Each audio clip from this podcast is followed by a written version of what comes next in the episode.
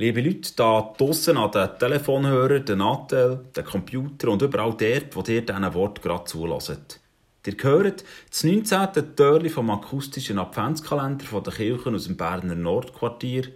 Heute mit mir, Martin Ferrazzini, reformiertem Pfarrer. Ich habe heute etwas mitgebracht, was mir vor ein paar Wochen passiert ist und ich bis jetzt aber noch nicht so viel erzählt Die Geschichte heisst Der Josef aus dem Oberaargau. Vor kurzem erst bin ich in die Weihnachtsgeschichte hineingeraten. Ohne dass ich das geplant oder erwartet. Und da bin ich dem Josef liebhaftig begegnet. Ja, wirklich. Es ist wahr. Es war vor ein paar Wochen, vor, vor Weihnachtszeit im November. Kein besonderer Tag war es. Vielleicht ein Donnerstag, vielleicht ein Mittwoch, ein Freitag oder auch ein Montag. Ich weiß es nicht mehr so genau. Auf jeden Fall kein Dienstag. Es war einer von diesen depressiven Tagen, wo die Sonne am Morgen um 10 Uhr ihren Kampf gegen Nebel noch Gängnis hat gewonnen und der am Nachmittag um 3 schon lange hat aufgegeben, weil es ja erfistere, jetzt hat er gerade sowieso niemand mehr realisiert. So einen richtigen Novembertag. Ein kühler, kalter, feuchter, grauen, der wegen der Klimaerwärmung im Schnitt zwar viel zu warm war, doch von mir aus gut und gern 20 Grad mehr hätte ich dürfen auf der Rippli haben. Doch eben, man nimmt es, wie es kommt und was es gibt. Ändern kann man es gleich ja nicht. An besagtem Tage bin ich also durch ein beschauliches Dorf im Oberaargau gelaufen. Ganz normales, mit einem Gemeindehaus, Strassen, Häuser, Geschäfte und einer Schule.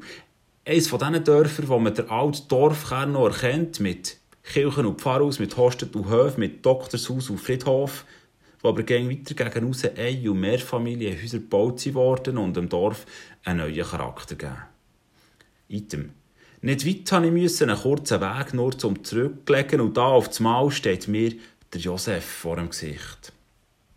Zuerst habe ich gar nicht kennt, so unerwartet war es und außerdem hat er auch nicht ausgesehen, wie ich ihn schon seit Kindsbein her kenne. Kein langen, braunen, viel zu grossen Herdöpfelsack über Gewandstoffumhang mit Hanfseile um den Bauch und Hebklebt zusammengeknüppeltem Turban auf dem Kopf. Kein Stab in Hand, kein Esel, den er führt und keine Schwangere, die er begleitet. Kein Krippenspiel Klischee Josef, sondern einen in leuchtigen Sicherheitskleider. Offenbar hat er sich im Verlauf der letzten paar Jahrhunderte mal umgeschult. Statt als Zimmermann verdient er seine Brötchen jetzt im öffentlichen Dienst als Gemeinsarbeiter, Wegknecht, als Wegmeister, wie man ihm sagt. Wir beide haben in diesem Moment von seiner Identität noch gar nichts gewusst. An diesem vor, vorweihnachtlichen Tag war er mit drei anderen für einen Weihnachtsbaum zuständig. Zwei Kollegen sind mit Schachteln in der Hang unter einem Baum gestanden, dass sie im dritten auf der Hebebühne oben zu Hang gehen können und ihm die Dekoration zum Aufhängen können überlassen der Josef hat aus einer gewissen Distanz beobachtet und geschaut, dass jemand zum Rechten geschaut ist.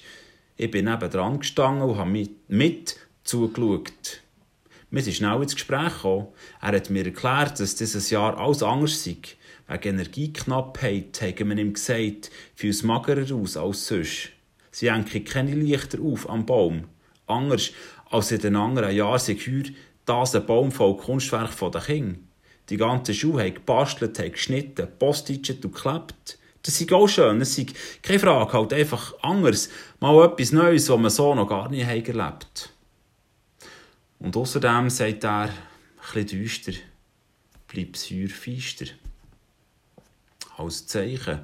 Und zum Ausschöpfen vom vollen Energiesparpotenzial haben wir beschlossen, oben in, hier fließt kein Strom, so sieht das nun einmal.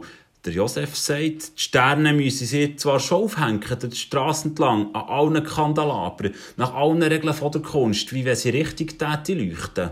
Dagegen hilft kein Wenn und Aber. Auch es hat niemand gesucht, weder im Tag, wenn es Nebel hat, so wie heute, und auch nicht in Nacht, wenn es dunkel ist und sie nicht leuchten. Ein Irrwitz meint er spitz und rechnet.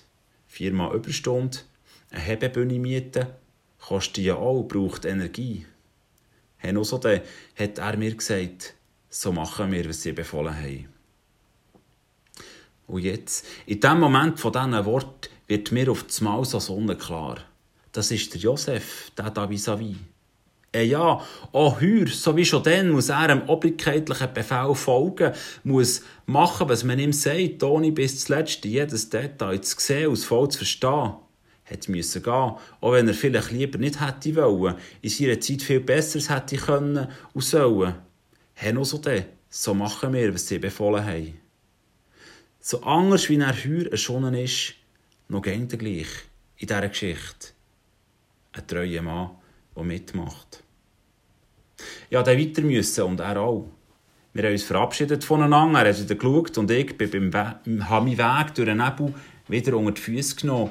Und als er wegen der Schwaden schon fast nicht mehr sehen konnte, dreht er sich um und sagt noch schnell, es wird schon Weihnachten.